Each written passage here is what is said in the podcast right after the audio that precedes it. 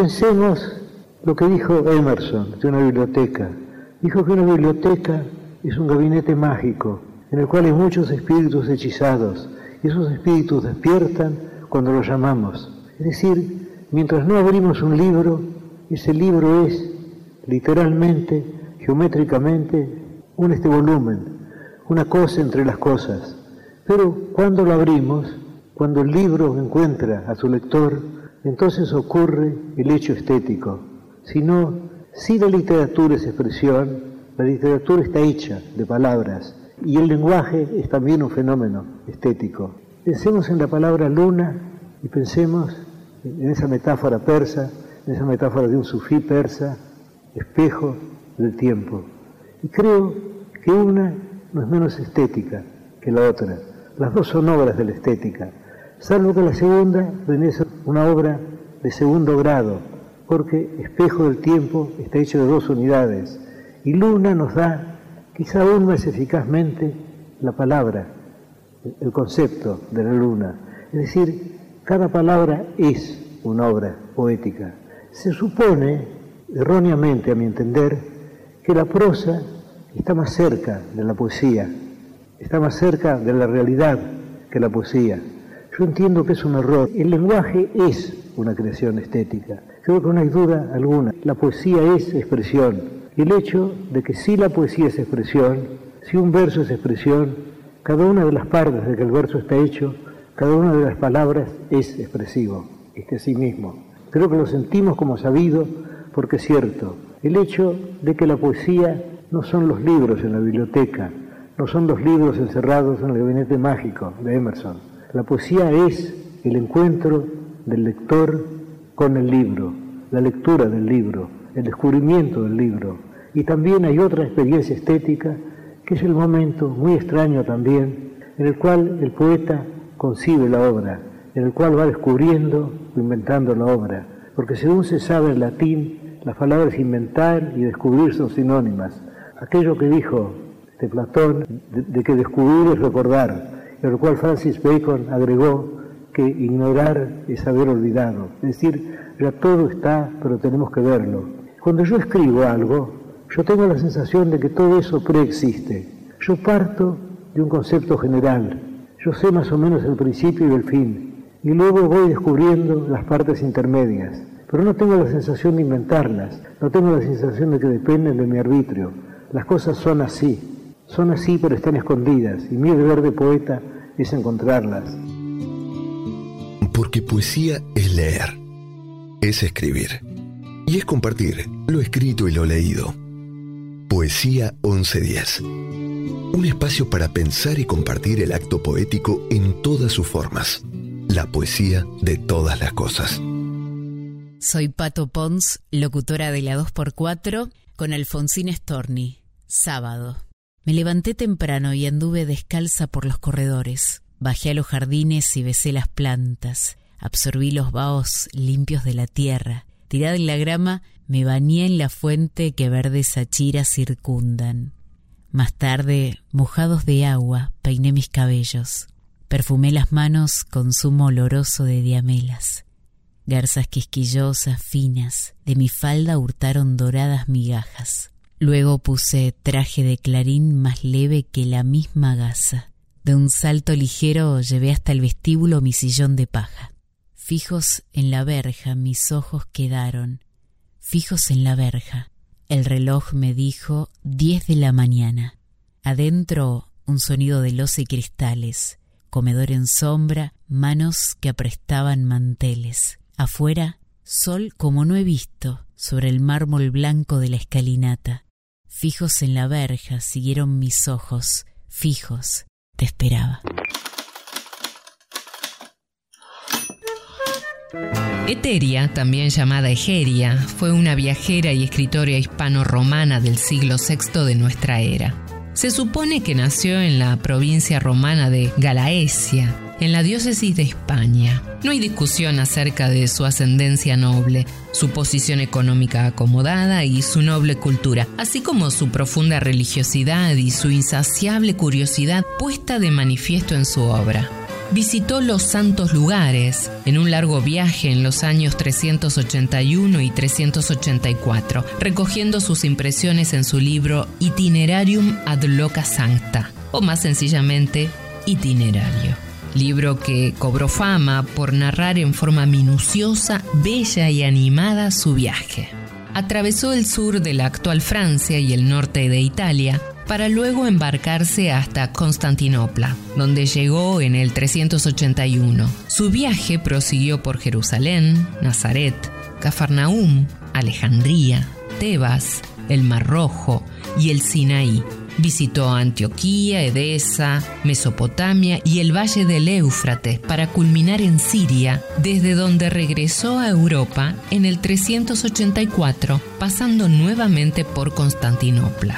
El manuscrito, redactado en latín vulgar, es considerado de enorme importancia como documento del paso del latín clásico al latín tardío. La narración detalla el modo de viajar a través de la red de vías utilizadas por las legiones romanas, una red de más de 80.000 kilómetros que permitía pasar a través de los lugares más inhóspitos. Esta red usaba como hospedaje casas de posta y en ocasiones monasterios, y estaba inspirada en el sistema que habían establecido los aqueménidas persas muchos siglos antes. El caso de Eteria y su obra literaria debe llevarnos a reflexionar acerca de la incidencia de la mujer en la sociedad a través del tiempo y de su consistente ausencia en los registros históricos. La increíble aventura de los manuscritos que transcribían la obra, simplemente transcriptos como anónimos, y cómo ésta llegó a nuestra época es compleja.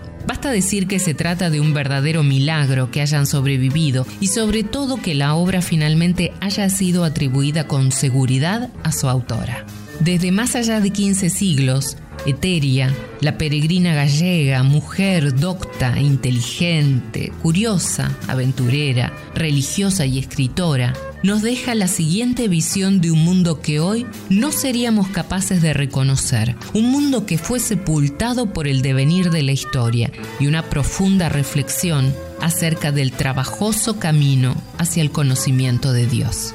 Venerables señoras, hermanas mías, deseo haceros notar que desde el lugar en el que nos encontramos, es decir, alrededor de los muros de la iglesia levantada en la cumbre del monte central, divisábamos abajo los montes que con tanta dificultad habíamos subido primero. Comparados con la montaña del medio sobre la que estábamos, semejaban colinitas, siendo con todo tan inmenso que no creo haberlos visto más altos, a no ser la del centro, que lo sobrepasaba extraordinariamente. Egipto, Palestina, el Mar Rojo, el Mar Parténico, que va hacia Alejandría y, en fin, el país de los sarracenos, que se extiende infinitamente. Todo eso apenas puede creerse. Lo veíamos a nuestros pies. Cada una de todas estas cosas nos las señalaban aquellos santos varones.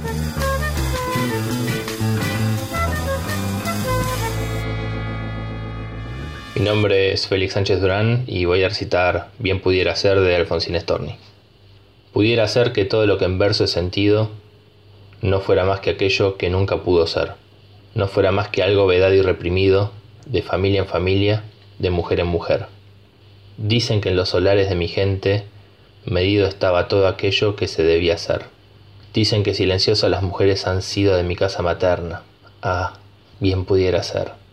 A veces en mi madre apuntaron antojos de liberarse, pero se le subió a los ojos una honda amargura y en la sombra lloró. Y todo eso mordiente, vencido, mutilado, todo eso que se hallaba en su alma encerrado, pienso que sin quererlo lo he libertado yo.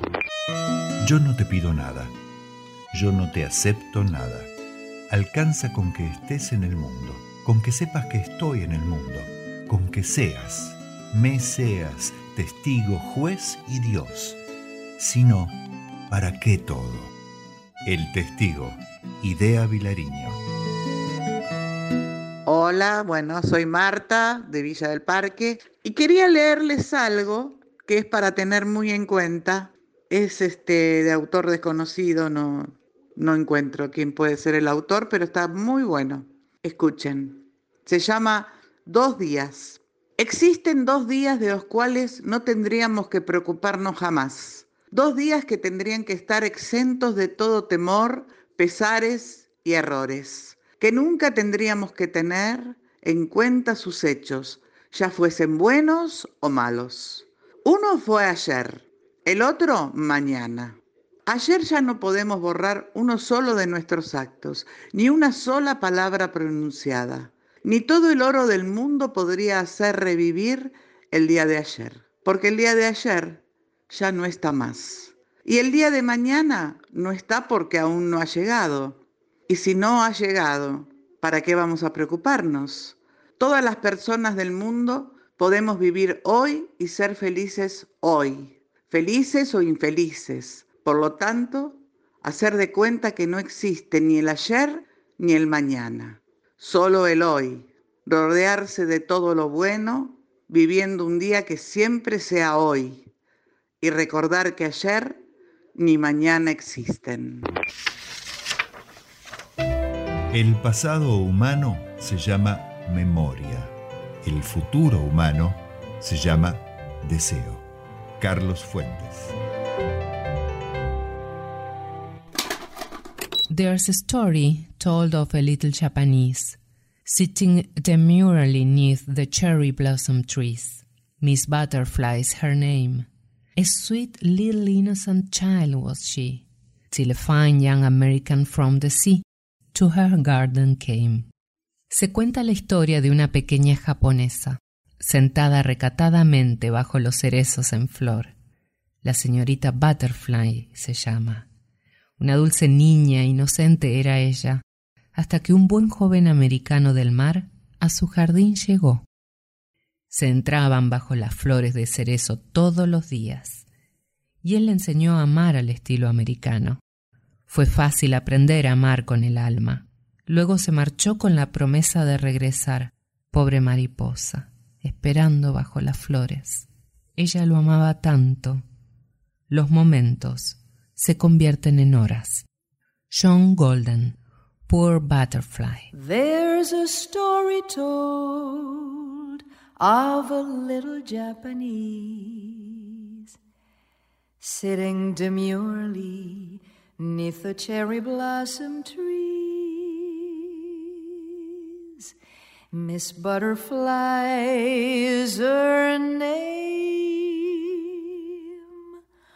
A sweet little innocent child was she when a fine young American from the sea to her garden came. They met neath the cherry blossoms every day, and he taught her how to love in the American way. To love with her soul to was easy to learn. Then he sailed away with a promise to return poor butterfly.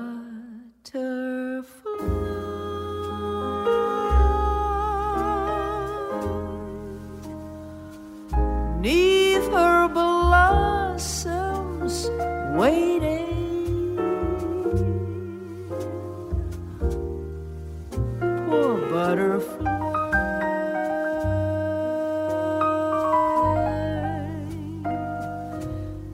For she loved him so.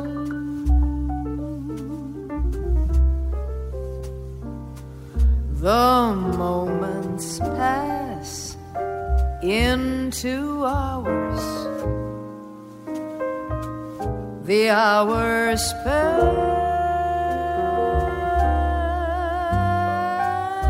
into years. And as she smiles smiles through her tears. She murmurs low.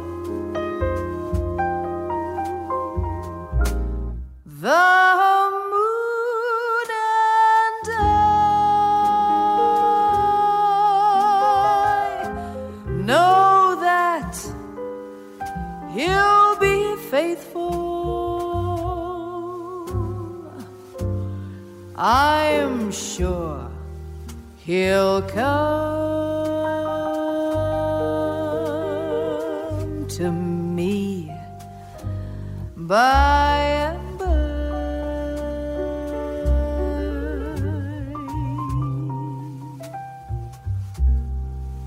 But if he don't come back, then never sigh or cry.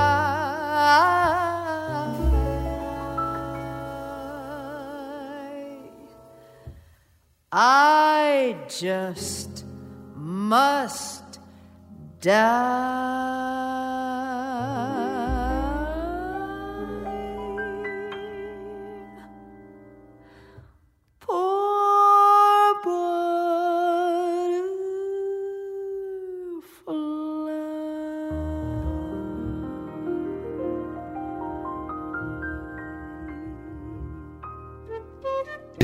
Poesía y te gustaría compartirlo? ¿No escribís, pero querés que escuchemos tu texto poético favorito? Forma parte del proyecto Poesía 1110. Manda un audio leyendo el texto que elijas a través de nuestro WhatsApp 11 3514 7424 y compartilo con todos los oyentes de la 1110. No olvides decirnos tu nombre, el título del poema y su autor. Poesía 1110. Versos y textos cuarenténicos sin aislamiento preventivo. Graciela Rafa, locutora de la 2x4, del libro Danza Maligna de Horacio Pagano, el cuento Primera Claridad. Cinco de la matina, larga. Los milongueros se niegan al regreso y la siguen en una confitería. Hay que darle el café y media lunas en una mesa que alimenta la amistad y convoca las risas cuando la hora junta la noche con el día. Es la rutina tan querida de esta raza de minas y varones. La primera claridad clausura la bohemia de los nocheros con huellas de tango, heridas de vida y utopías por sueños. Los saludos de siempre y vuelta a casa. En esa hora incierta de los colectivos, Tomás prefirió patear hasta la estación once. Desde las veredas rebotan resplandores que chocan contra sus ojos cansados. Es un Buenos Aires más lunar. Alicia Tomás, mientras juna otro mandato de lo nuevo. La luz blanca y fría de esas lámparas que coparon las calles porteñas para alumbrarlas con tonalidad de lo fantástico y que en la soledad de la madrugada lo hacen aparecer como un astronauta caminando por corrientes casi esquina Junín. Che, Buenos Aires. Le sale de la boca a Tomás en la soledad de esa hora. Estás cambiando. No podés hacer nada. Y sin que se le escape de los labios y le quede a él, la sigue. Así son las cosas. Lo nuevo llega y no pide permiso. Siempre fuiste reina Buenos Aires. La del Plata. Las reinas bancan los cambios. Tienen que estar siempre en lo último. Buenos Aires, por eso mismo. Para poder seguir siendo reina. Tomás, ya por Pueyrredón, está llegando a la terminal del ferrocarril. Su pensamiento lo hace retroceder unas horas y esta vez le sale el pelo del alma. Menos mal, Buenos Aires, que todavía queda el tango para identificarte con su música y los milongueros y nocheros para entregarte sus alegrías, su amistad, sus travesuras, su humanidad. Tomás llegó al andén. Hay un flamante tren chino por salir. El incipit, que en latín significa empieza, son las primeras palabras de un texto que pueden darle su nombre o contener detalles sobre su contenido. El primer libro de la Torá es llamado el Bereshit, en griego Génesis, que significa en el comienzo o en el principio. Utilizando las primeras palabras o el incipit como título y descripción, en el principio creó Dios el cielo y la tierra. Esta tradición hebrea fue seguida por el cristianismo que tomó el uso del incipit como título en oraciones, cantos, encíclicas, bulas papales y en otros muchos textos de su liturgia. Es también frecuente en manuscritos de diversos orígenes. El incipit en tinta roja y bien impreso a mano por el autor o resaltado con el uso de mayúsculas o tipos de mayor tamaño, fue el modo más habitual de empezar una obra, incluso durante todo el llamado período incunable, desde 1454 al 1500, que comenzó con la creación de la imprenta de tipos móviles por Gutenberg. El desarrollo de las nuevas tecnologías con la aparición de auténticas portadas fue haciendo superfluo su uso hasta transformarlo en un recurso solo marginal.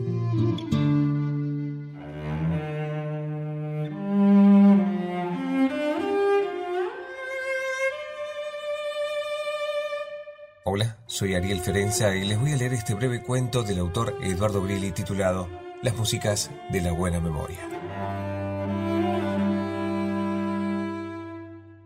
Dejó caer el cigarrillo a medio terminar, despreocupadamente y en forma casi inocente, al tiempo que las figuras que dibujaban en el aire el humo emergente parecían darle las respuestas de todo.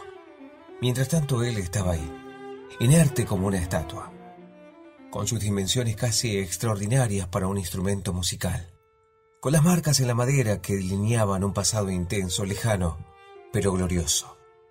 El tiempo a veces es como un mecanismo que no nos permite desanclar y seguir adelante sin hacer esas revisiones obligatorias, pensó. Aún, cuando comprendemos que las historias están para tratarlas como tal y nada más que eso. Desoyendo de su propia conciencia, se le acercó y antes de arremeter, recorrió las cuerdas con uno de sus dedos, muy lentamente y en forma ascendente. El humo del tabaco con sus últimas formas completaba una escenografía tan inútil como, como necesaria. Su respiración era dificultosa y algo en el aire preanunciaba algún tipo de desenlace. Así y todo, bajo ese estado, lo abrazó y dejó que su peso se fundiera en su deseo. Todo empezaba a ser perfecto, incluso aquello que no lo era. La luz, el aire, los sonidos todavía vírgenes de melodías. Volvió a respirar, ahora profundamente y decidido. Marcó en el silencio un punto imaginario de inflexión y sin dejar de abrazar el violonchelo, liberó de sus recuerdos más profundos la música esencial. Los compases fluían delicadamente y la memoria le abrió las puertas al resto de los sentidos. Entonces, el éxtasis fue total. Entonces, la música, que no provenía de esas maravillosas cuerdas, sino de su imaginación, justificó haber sido interpretada alguna vez por esa misma persona que hoy ya no la podía hacer vibrar. No tuvo tiempo de cuestionarse la emoción aparecida tampoco, tampoco la deseaba. La entrega a lo que pasaba en esa habitación era absoluta y solo fue interrumpida cuando algo parecido a un reflejo blanquecino pareció instalarse, ondulante y con destellos luminosos, a pocos centímetros de donde él se encontraba.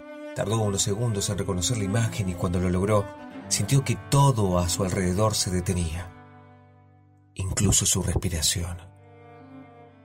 Recorrió fugazmente su cuerpo y notó que él mismo perdía consistencia, fundiéndose en una transparencia, como si esa alquimia fuera el designio o la definitiva señal que la hora habría llegado.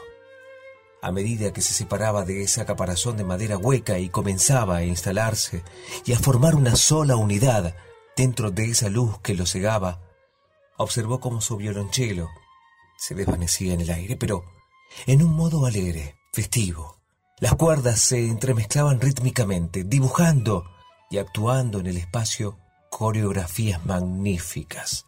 Las maderas se disolvían y se reintegraban, pero ahora en algo, algo parecido a figuras humanas dispuestas en una forma cual si cada una formara un enorme coro angelical. Y en ese instante lo invadió una paz desconocida. Le alcanzó para terminar de entender que su misión había sido cumplida. Quedó el músico olvidado ahí solo en su mundo de arpegios y compases.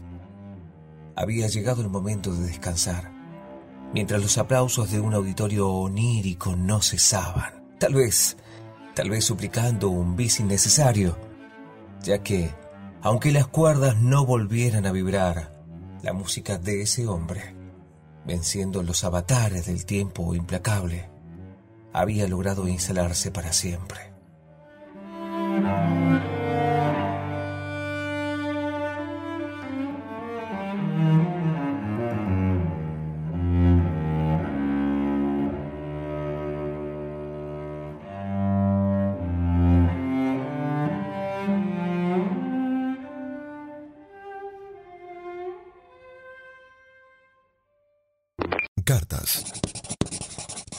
Querida pasionaria tierna. Justo estaba mirando por la ventana hacia el camión que nos entregaba dos botellas de whisky. Y estaba, sí, nevando. Soy joven. Cada año con la primera nevada soy más joven. Cuando la veo de pronto en el aire, pequeña y blanca y en movimiento, entonces me enamoro de nuevo. Y soy muy joven y me lo creo todo. Jesús está en el pesebre y Santa Claus en el cielo.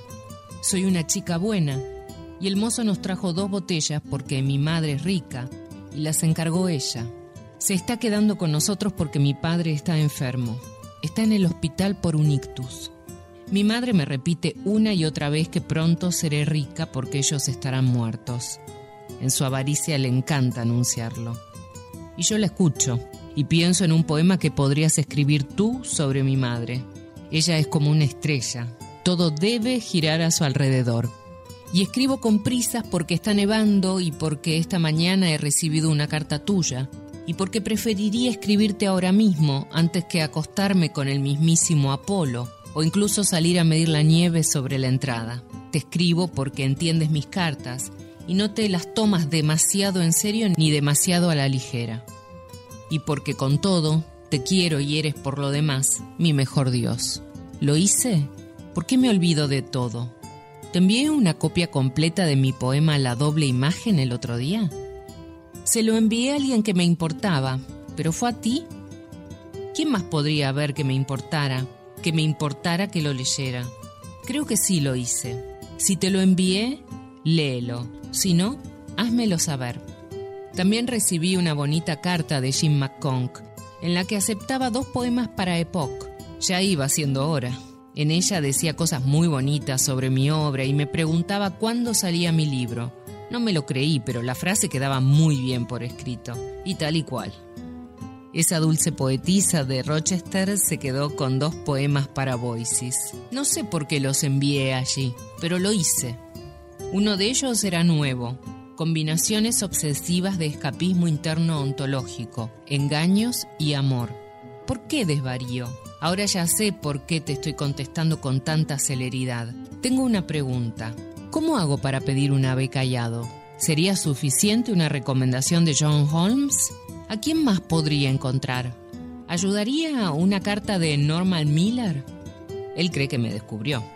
O Holly Summer, un novelista del curso de verano de Antioch. Me escriben cartas. Quizá pueda ir. Creo que lo mejor es ver si me cogen. ¿Crees que quizá sería mejor esperar un año teniendo en cuenta que soy una escritora tan nueva? John Holmes va a celebrar una pequeña fiesta para John C. Ransom el próximo miércoles por la noche y me ha invitado, así que quizá me encuentre con alguien que decidirá descubrirme. Estaré atenta por si me encuentro con algún famoso que me pueda recomendar. Pero ¿cómo hay que hacerlo, querido vigilante nocturno? El futuro es mío Estoy intentando manejar mi propio timón. Remo con mi barca con remos hechos de mondadientes. Gracias por citar mi carta. Algún día te escribiré docenas. Dudo que pueda usar esa imagen en un poema, pero descuida, hay mucho más de donde sacar. Soy una romántica y no me faltan ganas de seguir buscando todo ese tipo de cosas. Dime lo que puedas sobre Yado.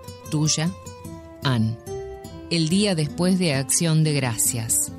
28 de noviembre de 1958, de Anne Sexton, una carta de su libro Un autorretrato en cartas. No hay nada más tóxico para un humano que el desprecio propio. Le impide avanzar y por supuesto que jamás se dejará ayudar porque él mismo no cree valer la pena. El autoestima siempre ha sido el combustible que produce la ignición de arranque, la gota que comienza a llenar el vaso. Es por eso que una reducción del mismo apagaría todo sueño y pondría tantos obstáculos como una carrera de postas. La misma persona crea obstáculos y el avance se imposibilita, representando la debilidad ante la mente en su máximo esplendor. Pero claro, aquel humano que usó el poder ajeno como una simple batería puede seguir vivo, puede lograr metas y dormir en paz con su único condicionamiento al poder ajeno. Si las baterías se agotan, morirá y entonces busca otra persona para debilitar de forma cada vez más estratégica, de una frase cautivadora hasta una pequeña cajita que oculta un cautivador ausexorio para un dedo. Sella un contrato con un básico ritual y estará listo para utilizar esta batería todo lo que dura. Mi nombre es Agustina y el libro se titula El humano desde un punto de vista ajeno de Kevin Florentino. Le dije a mi chico esta noche, no me esperes a dormir. Me seduce la luna nueva, no la puedo resistir. Cuando afuera está oscuro y adentro brille la luz, vamos chicas, hagan juego, desangremos otro blues. Una, dos, tres, cuatro damas, rouge y pentagrama.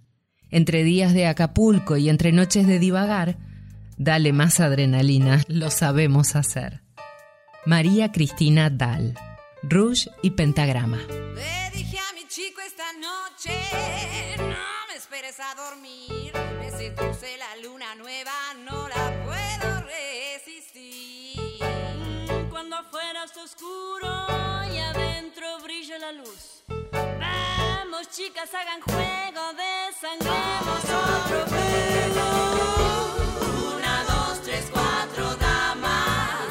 Damas, rouge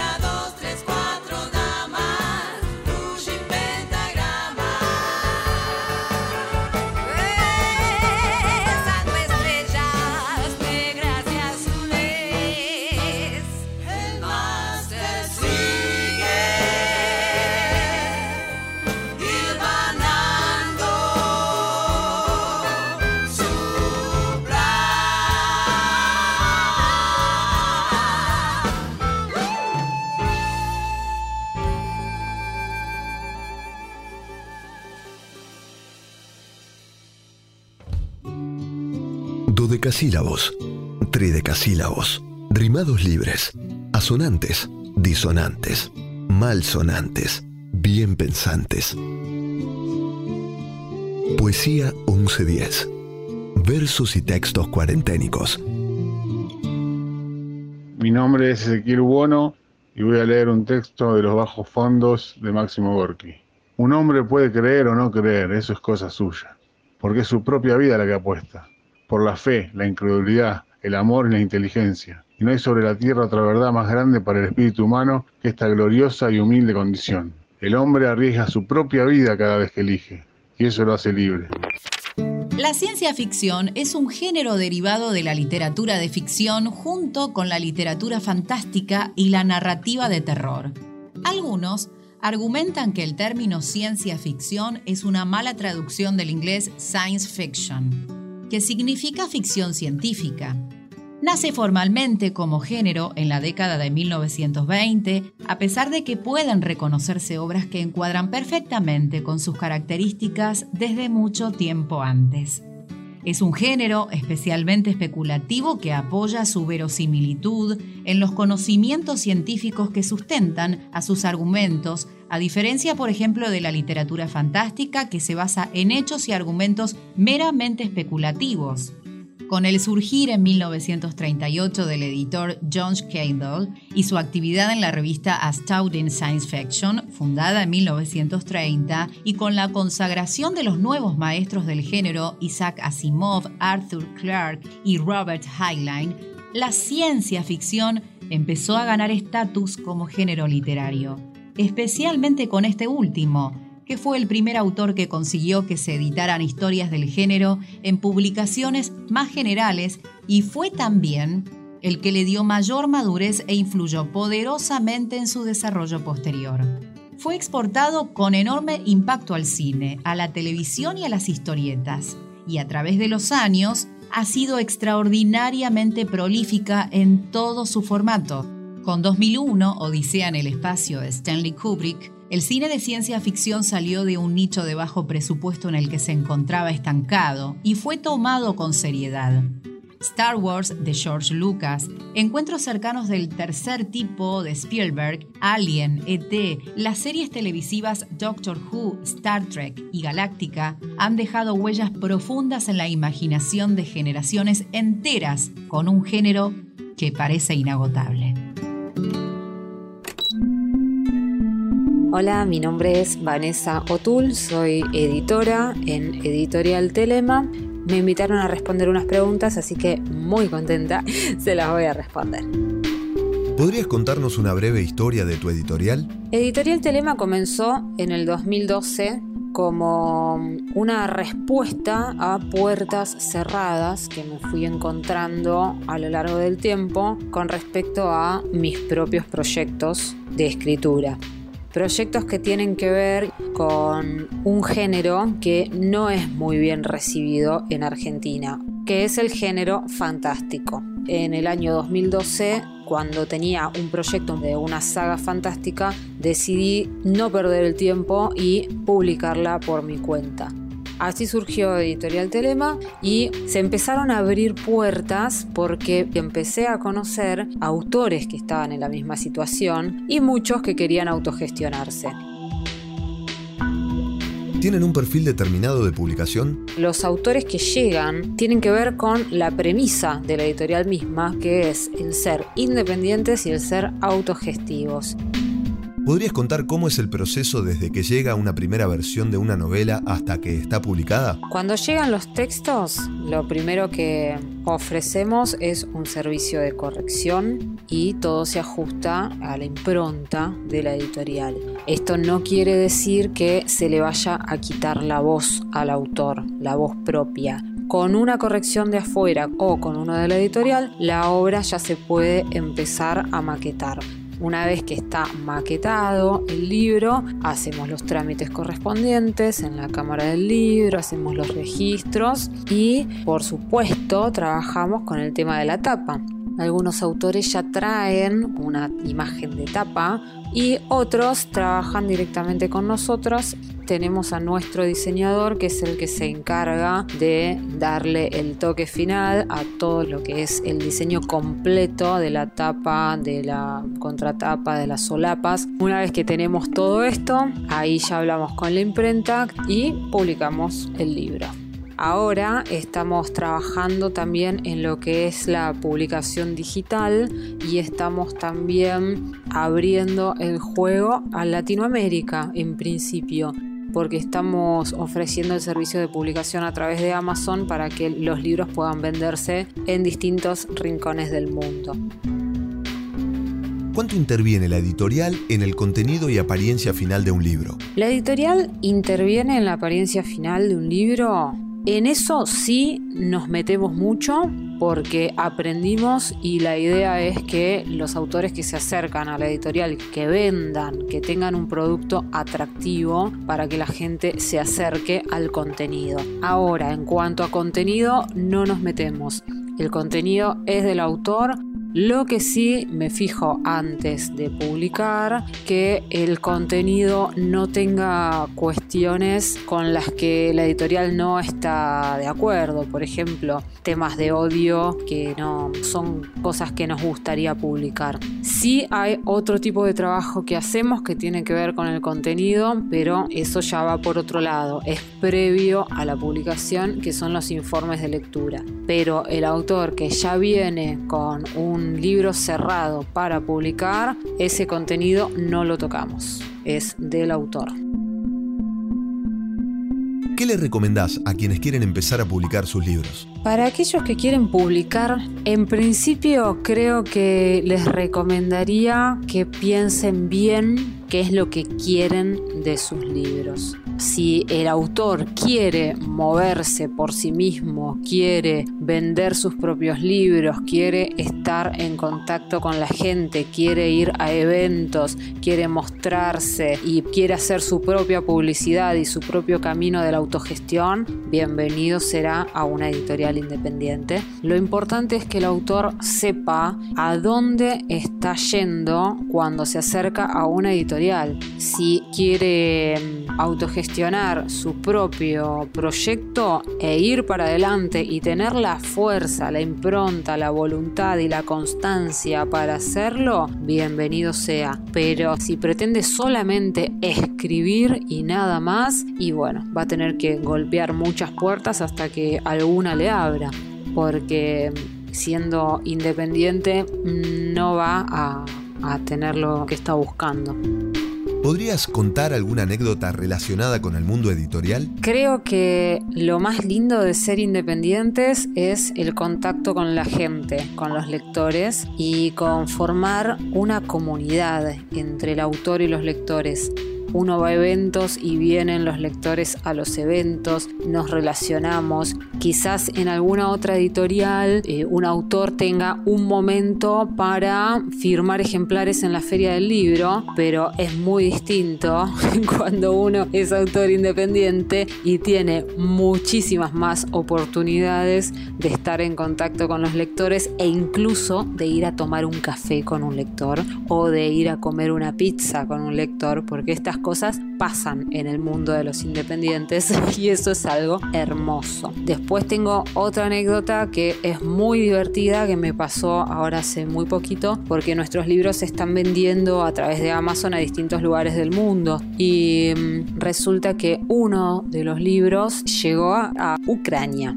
porque empecé a hablar con una persona, hablamos en inglés y fue muy divertido porque nos conectamos a través de la música, pero al enterarse esta persona que yo tenía una editorial que escribía, así que terminó comprando el libro y le llegó hace poquito, así que tiene Saga que la re en Ucrania. Pero lo más divertido de la, anécdota es que esta persona no lee en español, no tiene idea de ni una palabra en español, así que tiene el libro ahí y bueno, me dijo que es una excusa para empezar a estudiar español. Esto nos da un aliciente a que uno de los próximos pasos va a ser traducir los libros al inglés.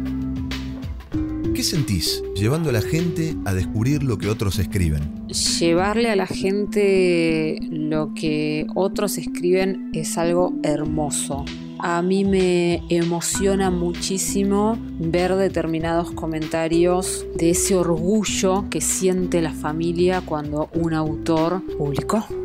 Hace un tiempito arranqué con un programa de radio que se llama Viernes Ominosos por Vértigo Rock Radio. Todos los viernes 23.30 hacemos la lectura de un cuento de este, esta antología que se llama Lo Ominoso, que son cuentos cortos de terror, con una mini entrevista al autor para que cuente bueno, su experiencia de cómo eh, llegó a escribir esa historia y bueno, algunas, algunas cositas más que quiere contar y mm, llegar también a la gente a través del oído es otra manera de llegar y de no solo quedarse con lo que es literario, porque yo creo que, mm, que las historias están para ser contadas en diferentes formatos y hay historias que sí son para leer, pero también hay historias que son para escuchar y hay historias que son para ver. Llegar a la gente a través de distintos sentidos me parece que es algo maravilloso y que es algo que trasciende el papel y que hoy por hoy es muy necesario experimentar porque los lectores necesitan nuevas experiencias y si bien están los tradicionales que les encanta sentarse con el libro y leer en un lugar tranquilo, hay lectores de todo tipo hoy en día. Creo que lo más importante es ver de qué manera el lector completa el ciclo. En todo arte es el público el que completa el ciclo. Y creo que eso es algo de lo más gratificante y que uno no se lo puede imaginar, lo tiene que vivir. y cada uno tendrá su experiencia y, y es una experiencia maravillosa. Elegí un párrafo de un libro publicado por ustedes y léelo para los oyentes de Poesía 1110. Les voy a leer un parrafito de un texto que se llama El perro negro, que forma parte de una antología que se llama Nosotros los Avisales. Llegó como un enorme perro negro. Se instaló en el umbral de mi departamento. Se introdujo en mi vida casi de manera imperceptible y creció. Me perseguía como una sombra. Me acompañaba al trabajo y luego hasta casa. Íbamos a jugar a la pelota hasta que me dejó de importar el juego.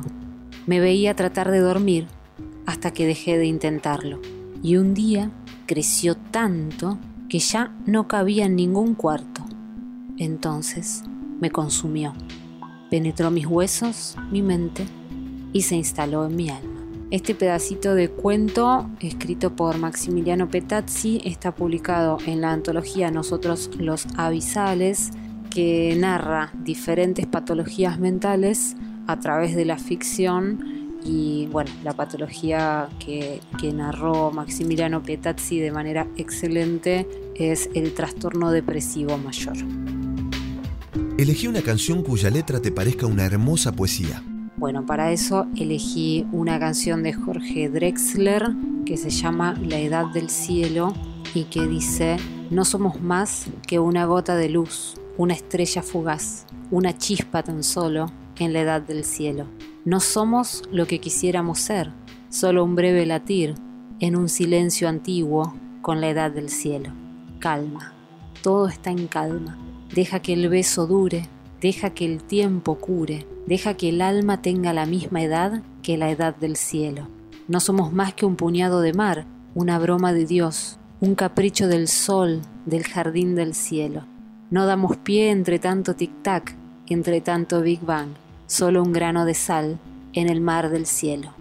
Calma, todo está en calma, deja que el beso dure, deja que el tiempo cure, deja que el alma tenga la misma edad que la edad del cielo. Bueno, quiero agradecer por este espacio de entrevista y espero que hayan disfrutado estas palabras que les dejé y bueno, cualquier cosita me pueden contactar. Mi nombre es Vanessa Otul y eh, yo soy la directora de editorial Telema, Telema con TH. Así que les mando un beso y muchísimas gracias por el espacio. No somos más que una gota de luz, una estrella fugaz, una chispa tan solo en la edad del cielo. No somos lo que quisiéramos ser, solo un breve latir en un silencio antiguo con la edad del cielo. Calma, todo está en calma. Deja que el beso dure, Deja que el tiempo cure, deja que el alma tenga la misma edad que la edad del cielo.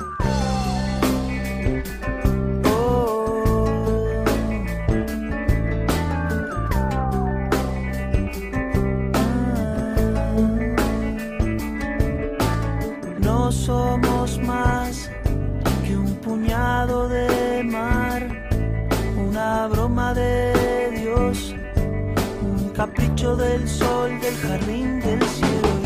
No damos pie entre tanto entre tanto Big Bang, solo un grano de sal en el mar del cielo. Calma todo está en calma. Deja que el beso dure, deja que el tiempo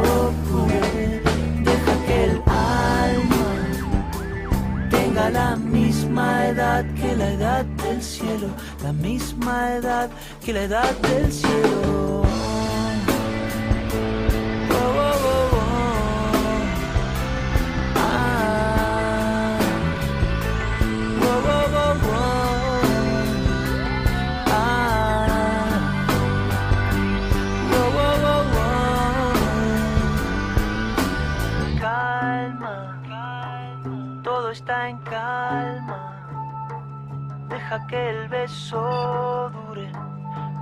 Que el tiempo cure, deja que el alma tenga la misma edad que la edad del cielo,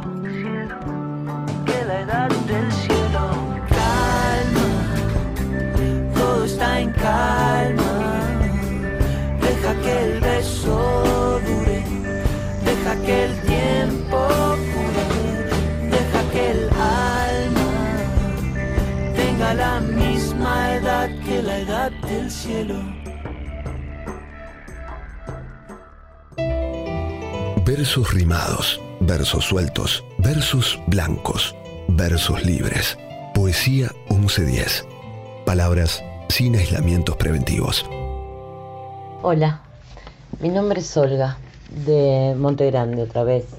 Llamo para contarles una reflexión hermosa de este libro que les dije, Los Cuatro Acuerdos de Miguel Ruiz. Y dice, quiero que olvides todo lo que has aprendido en tu vida. Este es el principio de un nuevo entendimiento, de un nuevo sueño. El sueño que vives lo has creado tú, es tu percepción de la realidad, que puedes cambiar en cualquier momento. Tienes el poder de crear el infierno y el de crear el cielo. ¿Por qué no soñar un sueño distinto? ¿Por qué no utilizar tu mente, tu imaginación y tus emociones para soñar el cielo? Solo con utilizar tu imaginación podrás comprobar que suceden cosas increíbles. Imagínate que tienes la capacidad de ver el mundo con otros ojos siempre que quieras. Cada vez que abres los ojos, ves el mundo que te rodea de una manera diferente. Ahora, cierra los ojos y después ábrelos y mira. Lo que verás es amor que emana de los árboles, del cielo, de la luz. Percibirás el amor que emana directamente de todas las cosas, incluso de ti mismo y de otros seres humanos. Aun cuando estén tristes o enfadados, verás que por detrás de sus sentimientos también envían amor. Imagínate que no tienes miedo de expresar tus sueños. Sabes qué quieres, cuándo lo quieres y qué no quieres. Tienes libertad para cambiar tu vida y hacer que sea como tú quieras. No temes pedir lo que necesitas, decir sí o no a lo que sea y a quien sea. Imagínate que vives sin miedo a ser juzgado por los demás. Ya no te dejas llevar por lo que otras personas puedan pensar de ti. Ya no eres responsable de la opinión de nadie. No sientes la necesidad de controlar a nadie y nadie te controla a ti. Imagínate que vives sin juzgar a los demás, que los perdonas con facilidad y te desprendes de todos los juicios que sueles hacer. No sientes la necesidad de tener razón ni de decirle a nadie que está equivocado. Te respetas a ti mismo y a los demás y a cambio ellos te respetan a ti. Imagínate que vives sin el miedo de amar y no ser correspondido. Ya no temes que te rechacen y no sientes la necesidad de que te acepten.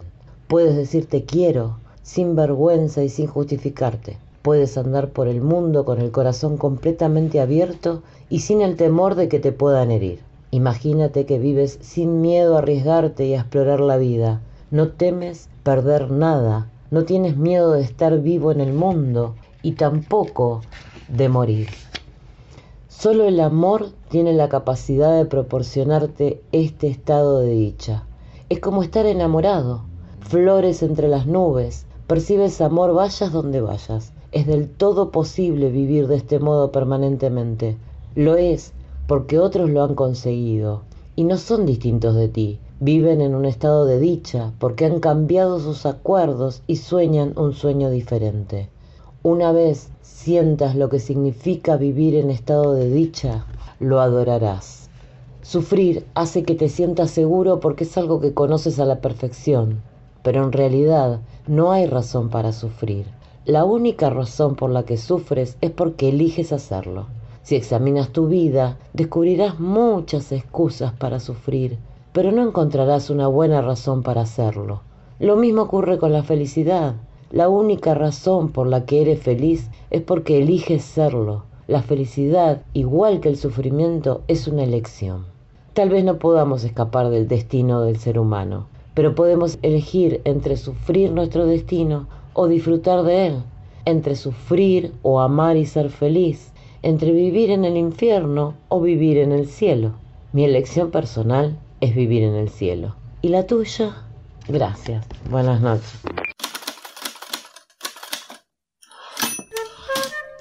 El premio Bram Stoker lo entrega desde 1987 la Asociación de Escritores de Terror Horror Writers Association y se concede a la excelencia literaria de una novela de terror propuesta por algún miembro de la asociación, siempre y cuando ésta haya sido publicada el año anterior a la entrega del galardón. Debe su nombre al escritor irlandés Bram Stoker, autor entre otras de la célebre novela Drácula, 1897.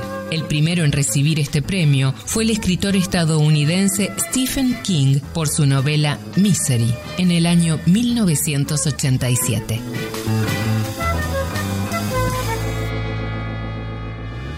Hola, ¿cómo les va?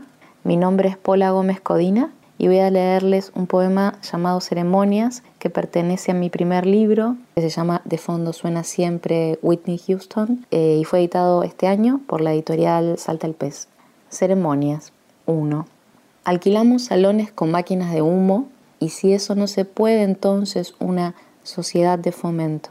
Recibimos tarjetas, compramos el vestido, el smoking, los tiradores, aros con strass. Resucitamos cada aniversario una mitología hecha de mazapán y vino tinto. Somos insectos dulces nadando en la bañera. De fondo suena siempre Whitney Houston. And I will always love you, my darling you. 2. Voy, maquillada como una muñeca, al casamiento de una prima. Llevo un escote corazón, los tacos son esquirlas que se hunden en el pasto. El cura está en camino. Lo imagino bajando de un helicóptero como el dios de su máquina, sotana al viento, con la mitra y el báculo. Y pienso en Sor Juana, en María Magdalena, en mi prima, debajo de los kilos de tela del vestido. Es el cuerpo de Dios, es tu sangre y mi sangre, dice su santidad. Yo permanezco sentada o lanzo arroces, con mis manos esmalte onix calcio. En la pista de baile desenrosco mi empatía como una madre selva que envuelve hasta cubrirme las ideas y me dejo menear un taladro que rota en el vacío. 3. Por suerte hay un momento de la fiesta en que puedo decir tengo que irme. Me encantaría quedarme, pero tengo que irme. Y sonreír, como si me alegrara alguna cosa, mucho. Cuando llego me saco los zapatos, pongo una pava al fuego, asisto al rito del vapor, del silencio, del té negro y arrojo sal marina en el fondo. De mi balsa dejo correr las ondas, me sumerjo, agua viva, aguas arriba. Hola, mi nombre es Alan Crispo, tengo 26 años, hago música y soy bibliotecario en la Biblioteca Popular José Ingenieros, ubicada en Boulogne-sur-Mer, partido de San Isidro. ¿Desde cuándo escribís? Comencé a escribir poesía a los 17 años aproximadamente. El poemario Guitarra Negra de Luis Alberto Spinetta fue una de las causas capitales por las que quise expresarme en verso.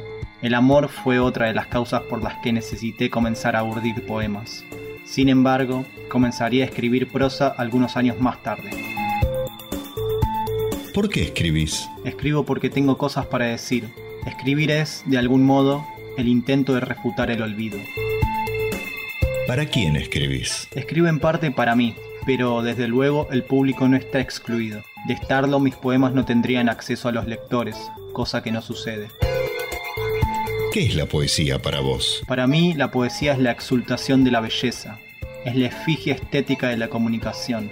Desde mi punto de vista, la poesía debe aspirar a lo bello. Esta característica y el resultado de este ejercicio son fácilmente confundibles con la nostalgia y con lo eterno, lo cual siento que es del todo válido. ¿Dónde encontrás poesía aparte de en un poema? Encuentro poesía en todos lados, y cuando no, trato de hacerlo. Borges dijo que si fuésemos verdaderos poetas sentiríamos cada instante como poético, porque en verdad lo son.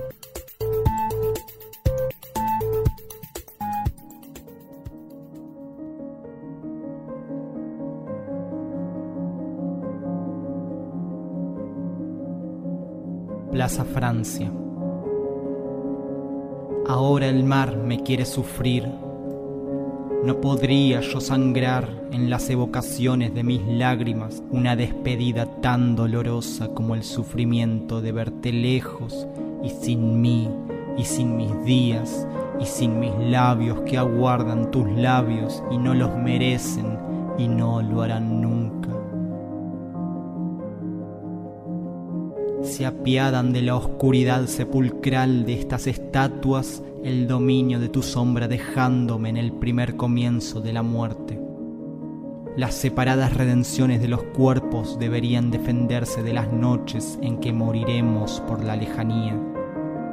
Entonces se nos han oscurecido los ojos en el tiempo, en el pronto suplicio del respiro.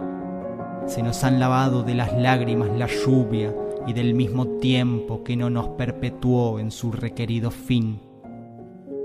Debimos ser los siglos y el hierro, pero ahora es mi soledad y la tenuidad de las calles donde perdono todavía.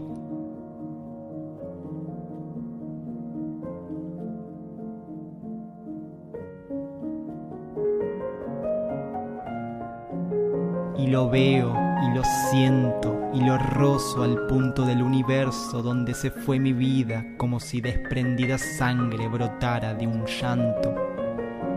Este punto existe y existió en su antes y existirá cuando mi reposo me revele el armado bronce y las flores arrancadas de la vida. Oh, el ser alguien, ante la eternidad, ante su pulso me muero, ante el nombre. Mi dolor crea una sombra muerta en las seculares formas de Buenos Aires. Ya no significo sino la necesidad más triste de estar muerto.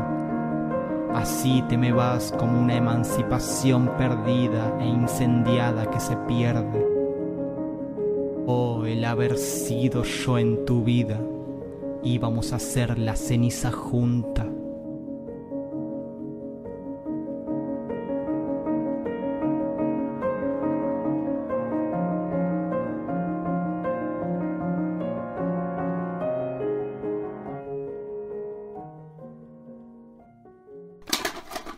Se descuidó. Su conciencia vibró, pese a la muerte, la pequeña muerte que descubrió. Agonizó y renació. Ninguna palabra logró aparcar lo que lo invadió. Luego quiso saber por qué Dios calla así. Silencio ante el dolor que nos da. No entiende la oscuridad. Llegó el temor y lo liberó.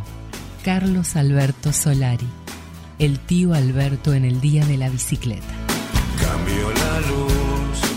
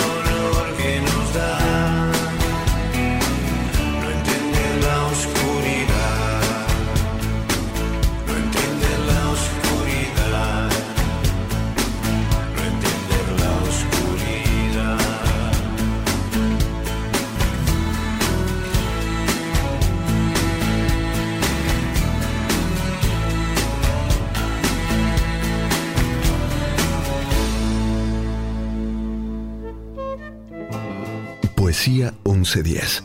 Textos sanadores, provocadores, amables, reveladores. Palabras que dan forma a un sentimiento, a una idea, a los sueños y pensamientos. Poesía 1110. Un espacio de métrica universal en la radio de Buenos Aires. Hola amigos, queridos, soy Virginia Lago. Quiero compartir con ustedes un poema de María Elena Walsh que se llama Sábana y Mantel. Son trapos de ser humano si humano lo dejan ser, sencilla gala de pobre y no lujo de burgués, que se puede tener mucho, pero no tener con quién. Sábana y mantel. El hijo de la intemperie los teje más de una vez y puede con hoja verde adornar su desnudez. Salvaje quien duerme avaro y mata el hambre de pie. Sábana y mantel. No te los dan en la cárcel y por más que te los den, en el destierro no suelen aliviar sueño ni sed, porque no saben la historia escrita sobre tu piel. Sábana y mantel. Uno manchado de vino que señal de gozo es, y la otra humedecía con rocío de querer, que no le falten a nadie en este mundo tan cruel. Sábana y mantel. Además de ser uno de los más importantes escritores de todos los tiempos, Cervantes fue todo un aventurero que se vio involucrado en numerosos duelos y participó como soldado en importantes batallas como la de Lepanto. Fue fugitivo, esclavizado, excomulgado y encarcelado y durante sus más de cinco años de cautiverio en Argel fue conocido como Saavedra, en el dialecto argentino significa brazo defectuoso. Tan orgulloso estaba de sus hazañas en Lepanto que cuando en 1580 fue liberado, se castellanizó el apodo y lo sumó a su nombre convirtiéndose desde entonces en Miguel de Cervantes Saavedra, es decir, Miguel de Cervantes el Manco. A propósito de esto, en 1613 Cervantes escribe sobre sí mismo en sus novelas ejemplares. Este que veis aquí de rostro aguileño, de cabello castaño, frente lisa y desembarazada, de alegres ojos y de nariz corva, aunque bien proporcionada, las barbas de plata que no a 20 años que fueron de oro, los bigotes grandes, la boca pequeña, los dientes ni menudos ni crecidos, porque no tiene sino seis, y esos mal acondicionados y peor puestos, porque no tienen correspondencia los unos con los otros. El cuerpo entre dos extremos, ni grande ni pequeño, la color viva, antes blanca que morena, algo cargado de espaldas y no muy ligero de pies, este digo que es el rostro del autor de la Galatea y de Don Quijote de la Mancha y del que hizo el viaje del Parnaso, a imitación del César Caporal Perusino y otras obras que andan por ahí descarriadas y quizás sin el nombre de su dueño. Llámese comúnmente Miguel de Cervantes Saavedra, fue soldado muchos años y cinco y medio cautivo, donde aprendió a tener paciencia en las adversidades. Perdió en la batalla naval de Lepanto la mano izquierda de un arcabuzazo, herida que, aunque parece fea, él la tiene por hermosa por haberla cobrado en la más memorable y alta ocasión que vieron los pasados siglos, ni esperan ver los venideros, militando debajo de las vencedoras banderas del hijo del rayo de la guerra, Carlo V, de felice memoria. Hola, ¿cómo va? Me llamo Guillermina Ponce y nada, vengo a compartir eh, una de mis producciones, así que acá va. Todas las noches, desde que ya no sé cómo estás, me pregunto cómo sería nuestra vida si ambos nos hubiesen enseñado a decir las cosas a tiempo. Nada, eso, espero que les haya gustado y gracias por dejarme compartirla. Si les gustó me pueden encontrar en Instagram como Bocanada, la segunda es un 4 y nada, eso, saludos porque estoy entre las estrellas esta noche, así que mírame traer el fuego y encender la noche. Brillando por la ciudad con un poco de funk y soul, voy a encenderla como una dinamita. Esto se está poniendo intenso. ¿Puedes escuchar el sonido del bajo? Estoy listo. La vida es dulce como la miel. Sí, este beat suena como el dinero. Es muy disco. Me gusta eso. Estoy listo para ir. Soy un diamante, sabes que brillo mucho. Porque estoy entre las estrellas esta noche. Así que mírame traer el fuego y encender la noche. Voy a encenderla como una dinamita. BTS, Dynamite.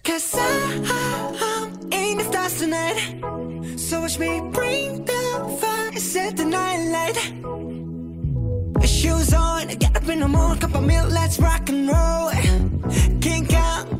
Drum, rolling on like a rolling stone. Sing song when I'm walking home, jump up to the top of the brown. Ding dong, call me on my phone, nice tea, and I'll get my ping pong. Huh. This is dead heavy, can't the bass, boom, I'm ready. Life is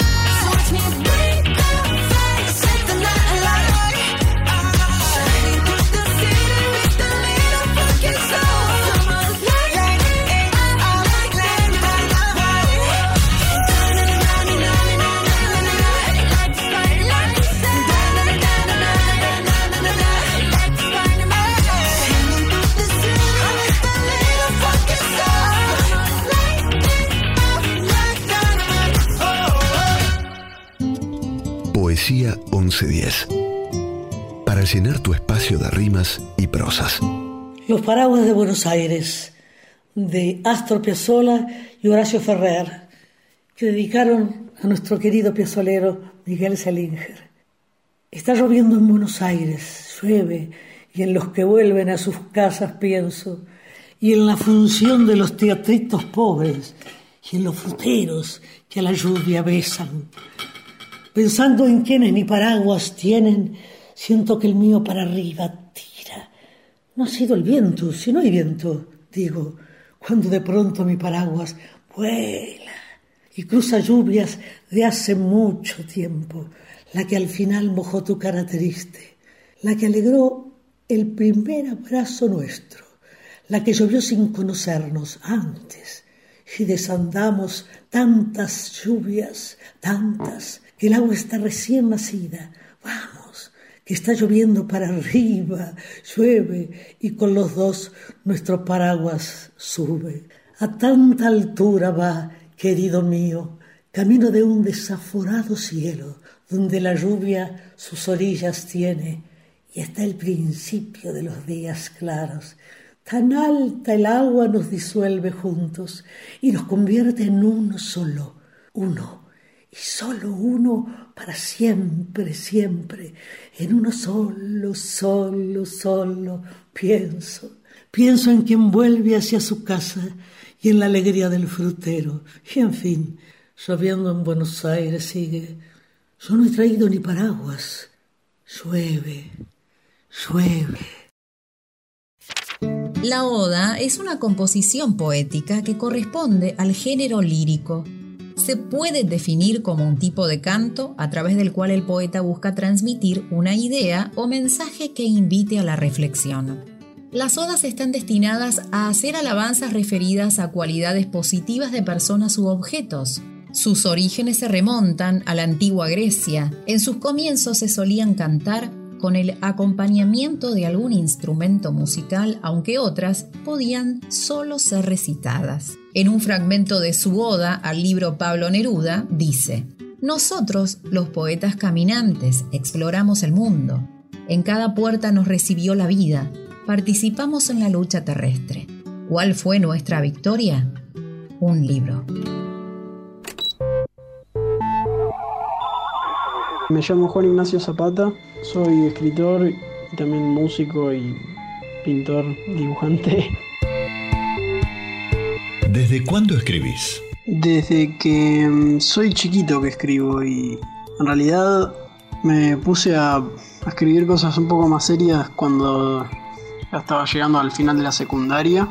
Un poco como queja contra el mundo, contra el mundo, la sociedad y un poco también ventilando sentimientos me puse a, a escribir un poco más serio y armé un, un blog y nada. Al principio invité a otra gente a escribir también y se formó ahí una comunidad bastante linda y después medio que fui quedando yo solo y mis textos fueron pasando de cuentos a poesías y cada vez más eh, cosas más cortas hasta que al final, bueno, se extinguió esa llama.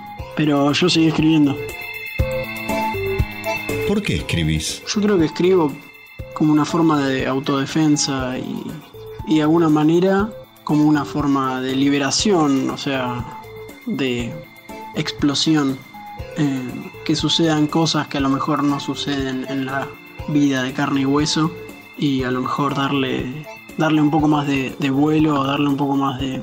No sé si vuelo, a lo mejor lo contrario, darle un poco más de tierra a la fantasía que, que a veces me nace y es puede llegar a ser como raro, puede llegar a ser rara o, complicada o muy vueltera. o, em, creo que lo importante no es confundir el texto con la vida real, pero bueno, hay veces que suceden esas cosas.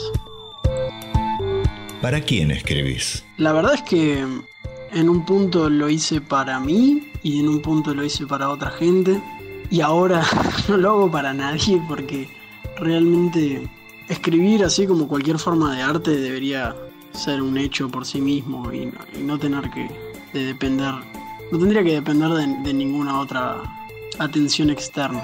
Y me, a veces me, surgen esas problemáticas diciendo, bueno, si nadie lo lee o si nadie escucha lo que hago, si nadie, no sé, lo que sea, respecto a, a, mi, a mis formas de, de- de arte o lo que sea, es como si no hubiera existido, es como el aplauso en el bosque y no hay nadie para escucharlo.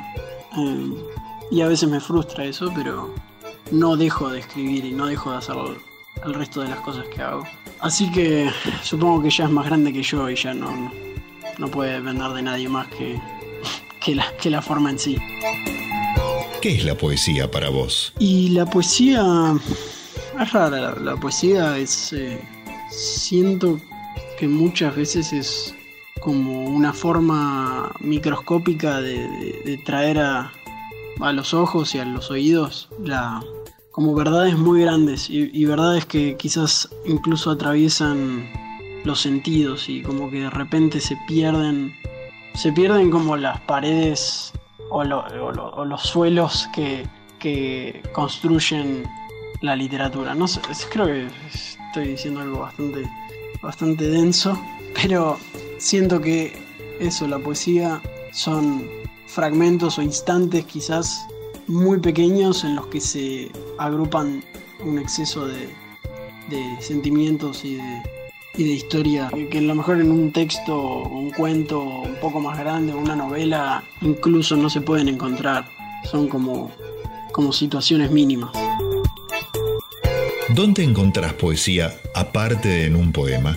Y es que justamente es eso, la poesía atraviesa tantas cosas y al mismo tiempo la atraviesan tantas cosas como que se, se vuelve un nodo en, un millón de, de pequeños puntos que yo creo que la poesía finalmente se encuentra en cualquier cosa que cause esas pequeñas fracturas en, en, en un ser humano o en una, en una emoción.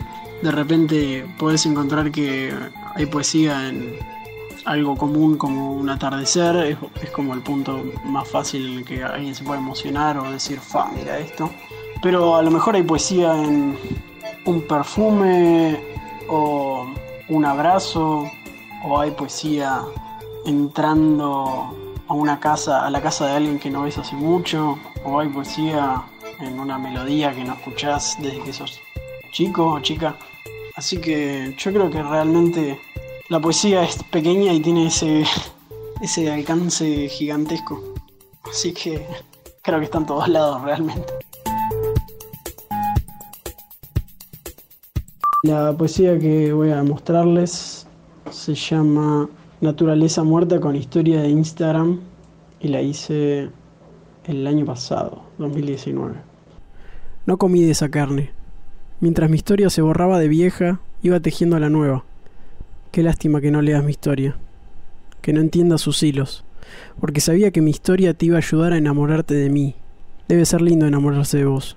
Y pienso vidas sobre historias que duran un día, y lo vano de eso, y lo banal de mis decires, pero tan reales preocupaciones. Nada que haya venido de la boca humana no fue banal. Queda lugar en esa boca como seguro y un cacho de sol para nosotros, en alguna historia subida desde algún celular que no es el mío.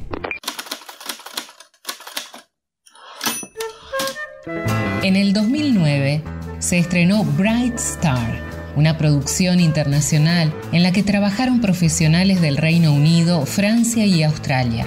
La historia relata el amor entre el poeta John Keats y Fanny Brown, romance poco conocido hasta finales del siglo XIX, cuando se publicaron las cartas que él le envió a ella. Ben Whishaw y Abby Cornish protagonizan esta película dirigida por Jane Champion, donde conocemos esta historia de amor entre dos jóvenes interrumpida por la sombra de la tuberculosis. Mi nombre es Félix Sánchez Durán, voy a recitar Dudas de Álvaro Yunque. Tú, pensamiento de hombre que titilas por pasajeras dudas apagado, jamás te desalientes. Duda el hombre que piensa, el que es foco de luz, ese hombre duda. Tienen luz las estrellas y titilan, no dudan los planetas que reciben su luz de las estrellas. La mente tiene tantas imágenes. ¿Por qué no puedo dormir con los ojos abiertos? La mente tiene demasiados recuerdos. ¿Te acuerdas cómo soy cuando lloro? Soy solamente la persona que amas. ¿Soy nada más que la persona que amas? La mujer triste con sus avispones girando alrededor. Antes que nosotros está el grito sin movimiento. Un pequeño movimiento y no tengas duda que serás picado. The One You Love, Rufus Wainwright.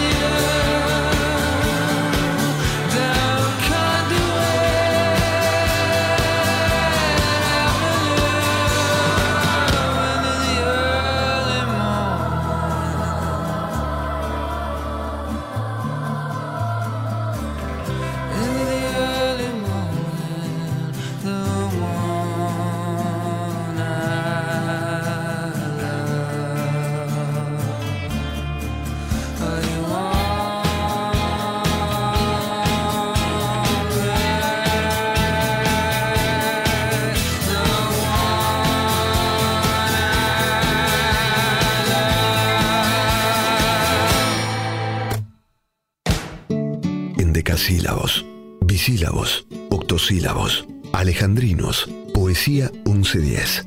Un espacio radial cuarenténico para versos de cualquier medida. Soy José Luis Filaquione y soy conductor en la 2x4 de un programa que va todos los domingos a partir de las 23 que es Zapatitos de Raso. La última vez en este espacio les recordé la letra de NP, No Placé, un hermoso tango, una hermosa letra que es una analogía entre el amor, el turf y la vida. Hoy les voy a dejar otra letra emparentada con el turf. Milonga que peina canas.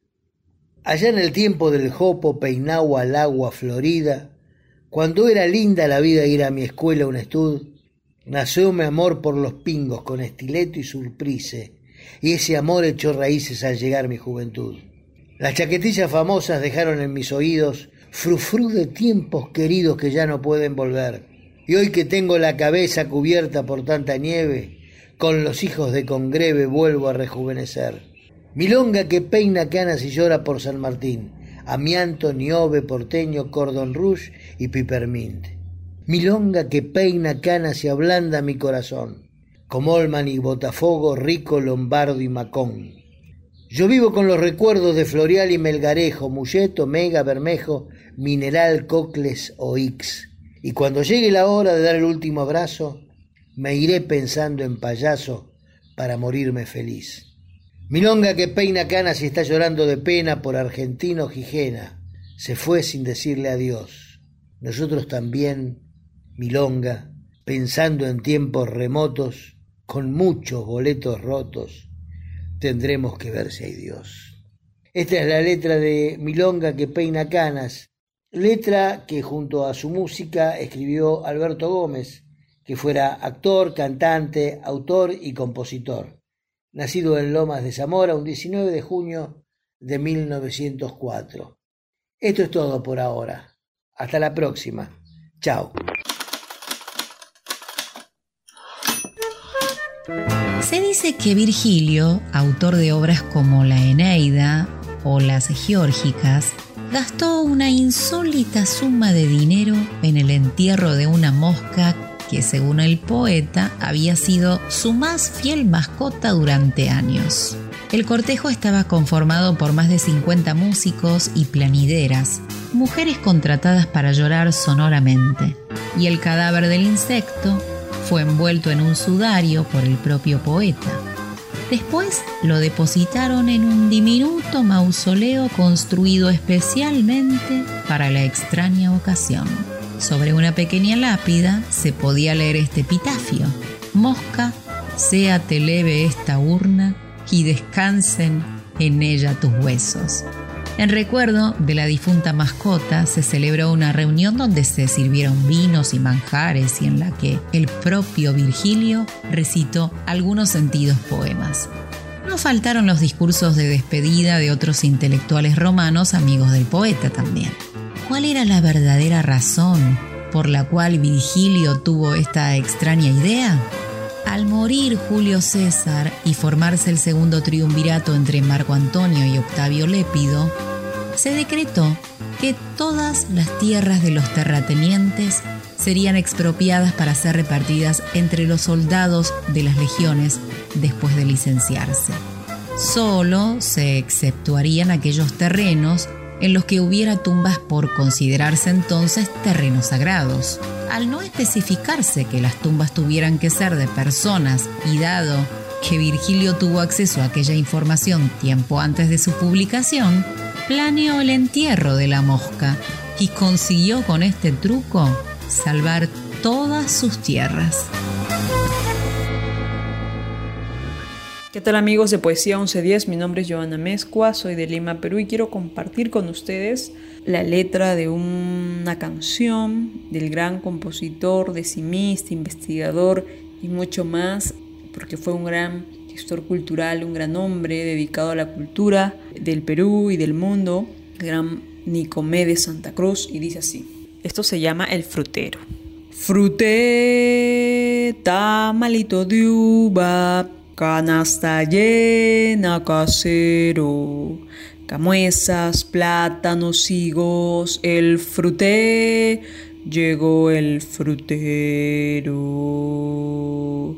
Peras, camuesas, melocotones del cercao, chirimoyitas, fresas y grana, verde y colora, compre menena, canasta llena, medio real. Si mi fruta no quiere usted comprar, se va a malograr.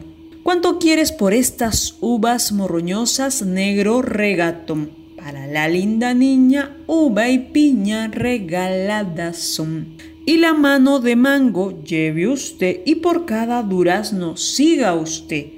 Si tú no aprendes a cobrar, ¿qué? Te vas a arruinar.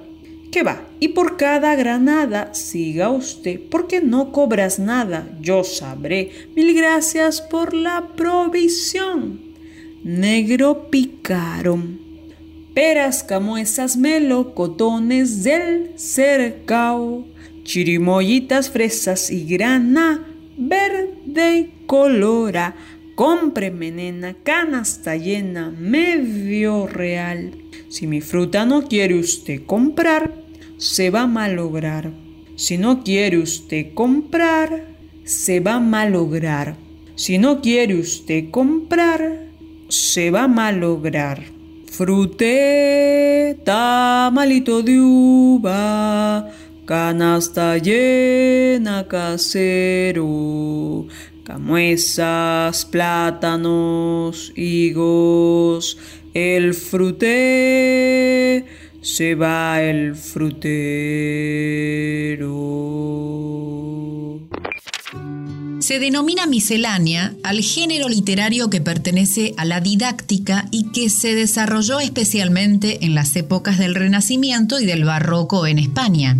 Es uno de los principales precedentes del ensayo y consiste en la colección de curiosidades y materiales heterogéneos que suscitan el interés tanto del compilador como del público que apreciará la obra, entremezclando la opinión, la instrucción y la diversión. Entre ellas puede encontrarse todo tipo de historias y personajes pintorescos, agudezas, prosas, versos e incluso piezas dramáticas de procedencia culta o popular. Las epístolas familiares de Fray Antonio de Guevara, El Jardín de las Flores Curiosas de Antonio Torquemada o Los Cigarrales de Toledo de Tirso de Molina son algunas de las misceláneas más importantes de su período de mayor esplendor durante los siglos XVI y XVII. Soy Gabriel Meró, no soy usuario de Instagram. Bosnias Aires. Un ciruja loco acumula las gotitas de Coca-Cola del culo de las botellas tiradas. Palermo West Point. Dorrego y Luis María Campos. El viento trajo y llevó durante toda la tarde los clarinetes y las trompetas, los saxos y redoblantes. Suenan desde el regimiento de granaderos a caballo, o quizás desde el campo de polo, porque ahora se mezclan con estruendos de las albas de una exhibición militar. El ciruja atesora sus gotitas, semidesnudo, muy sucio, se zambulle de cabeza en el contenedor de la basura debajo de mi ventana. Rabicón, Radignani y Ancón. Las flores de azar abrieron en agosto.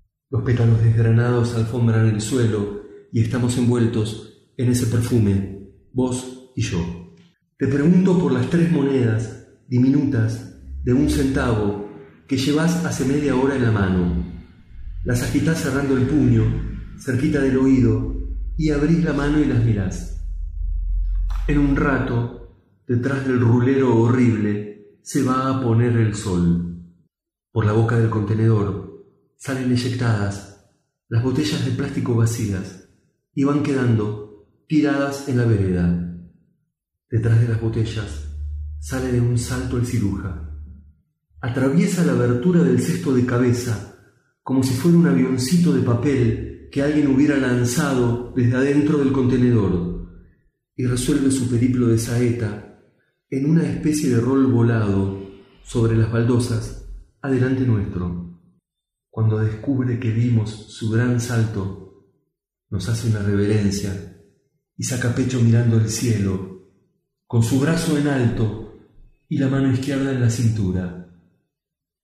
Me quedo pasmado. Saludó a Platea y ahora mira a Tertulia. Tiene unos 55 años y el cuerpo de Baryshnikov. Pienso que en otro tiempo nuestro ciruja también fue bailarín. No recuerdo qué le dije, pero recuerdo que le hablé. Él ya no nos veía y tampoco nos escuchó. Se había sentado en el suelo, destapaba las botellas tiradas y trasvasaba las gotitas del fondo hacia otras dos botellas magníficas, una de coca y la otra de Fanta, a donde acopiaba su tesoro. Había llenado las dos botellas hasta un tercio de su capacidad. Necesité, no sé por qué, mirarlo a los ojos y me arrodillé a su lado. Comparó los niveles extasiado, poniendo una botella al lado de la otra, y se rió.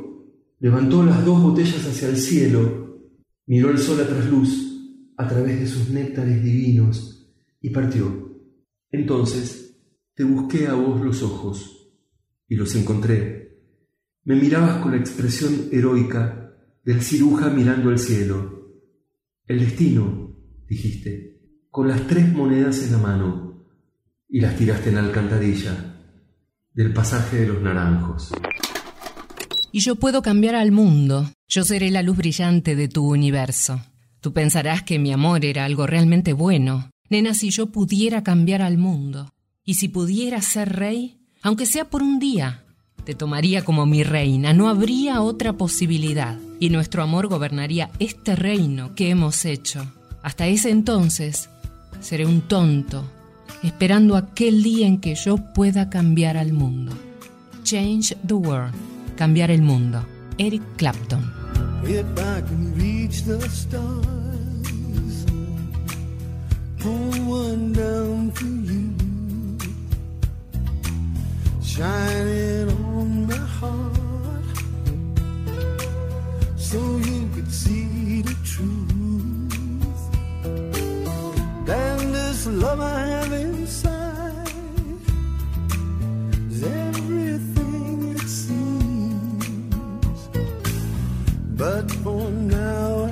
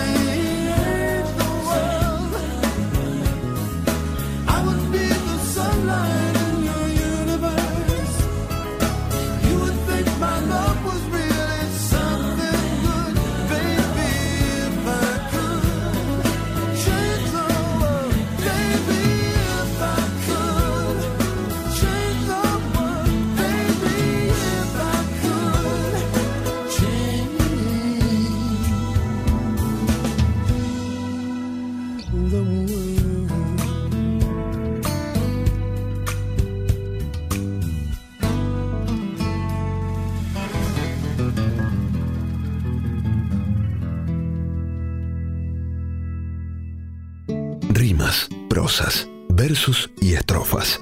Poesía 1110, un espacio de métricas infinitas en la radio pública de Buenos Aires. Aquellos casamientos, qué cosa. Se formaba en torno del carro de los adornos la rueda de las chismosas. Siempre alguna de envidiosa le comentaba a la de al lado. Algún yuyo le habrán dado, se lo juro, doña Rosa. Los mensajeros apurados se chiflaban toda la escala y traían en cada telegrama un regalo fracasado. El padrino, sofocado que no tenía resuello, pensaba alarmado en el cuello que le habían preparado. La noche se venía en realidad con calor de ceremonia. Eh, La llegada de la novia reunía a la vecindad, pues, estaba la curiosidad de verlos a los dos juntos. Y se había despertado a tal punto que dobló la cantidad. Y llegaba el auto, iluminado como vidriera de amor, exhibiendo en su interior a los novios asustados, que se sentían aplastados oyendo a grandes y chicos que comentaban a los gritos los defectos encontrados. Al final, novios y cortejo podían pasar a la casa y allí, como hasta hoy pasa, venía el llanto de los viejos, le seguían los consejos que nadie daba valor y después al comedor para iniciar los festejos. Entonces, tranquilamente comenzaba la gran función. Iba tomando ubicación ese batallón de parientes, aquellos que solamente iban para cumplir, y no los hacía ir ni la carga de los valientes. Empezaban eh, copas rotas, bandejas subiendo, parecían ir corriendo una carrera de postas. La mesa resultaba angostas y en minutos quedaba como tierra devastada por la manga de langostas. Al lugar de los regalos lo vigilaba una parienta, típico Cicerone, que comenta y aumenta lo que había llegado. Seis veladores mandaron y siete juegos de té. Hay tres lámparas de pie ¿no? A una la bollaron. Con esas son tres frazadas. ¿Y aquello que está ahí envuelto? El cuadro del pato muerto rodeado de seis manzanas. La batería enlosada vino sin cucharón. Pe- Pero ya dijo el patrón, el lunes por la mañana. Todos entraban a mirar, a controlar si estaba el suyo, y lo contemplaban con orgullo, lo volvían a tocar, para de paso arreglar un poquito la tarjeta que, al torcerse de coqueta, nadie se iba a enterar. La fiesta, la fiesta estaba en apogeo. Los chicos, ¡ay, los chicos! Corrían, pasaban, pisaban. Por ahí algún segundito paraban. Señal de zapatos nuevos. Y en la pieza del abuelo tres criaturas dormidas se quedaban confundidas entre abrigos y sombreros. Los novios se han escapado. sí, se había hecho un poco tarde y lloraban juntas las madres por lo solas que habían quedado. Y allá, en un rincón sentado, estaba el padrino, rendido, con el cuello desprendido, lo tenía estrangulado. El día comenzaba a venir, los últimos que se fueron. Son aquellos que vinieron tan solo para cumplir. El gato, al querer salir, se rascaba en los barrotes y mostraba en los bigotes restos de merengue chantilly. De Héctor Gagliardi, Casamiento, Guillermo Marcos, mm, la 2x4, Metejón de un día. Sven Hassel, narrador danés, vivió 95 años y durante su vida como escritor llegaron a venderse 50 millones de ejemplares de sus libros en todo el mundo en 18 lenguas distintas. Su biografía dice que a los 14 años se enroló en la Marina Mercante hasta 1936, año en el que hizo el servicio militar y que en 1937 se fue a Alemania, ingresando en el ejército y participando en innumerables acciones bélicas en distintas partes de Europa, hasta que en 1945 se entregó a las tropas soviéticas en Berlín estando varios años en campos de concentración. Títulos como Los Panzers de la Muerte de 1964, Llevada al cine, Batallón de Castigo y Gestapo, se vendían sobre todo en puestos de prensa más que en librerías. Hay quienes no dudan del carácter autobiográfico de sus obras, pero están también los que aseguran que tras haber estudiado las fechas y los hechos narrados en sus historias y descubrir errores e inexactitudes brutales, sostienen que Sven inventó tanto su propia biografía como sus ficciones.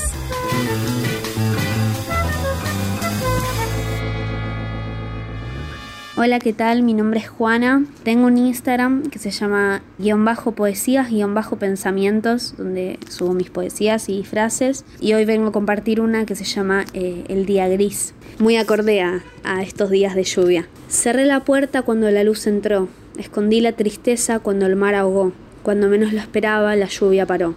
Cerré los ojos cuando el paisaje esta vez era bello. Caminé por la cornisa con el corazón abierto. Sonreí cuando tus ojos enmarcaron el encuentro.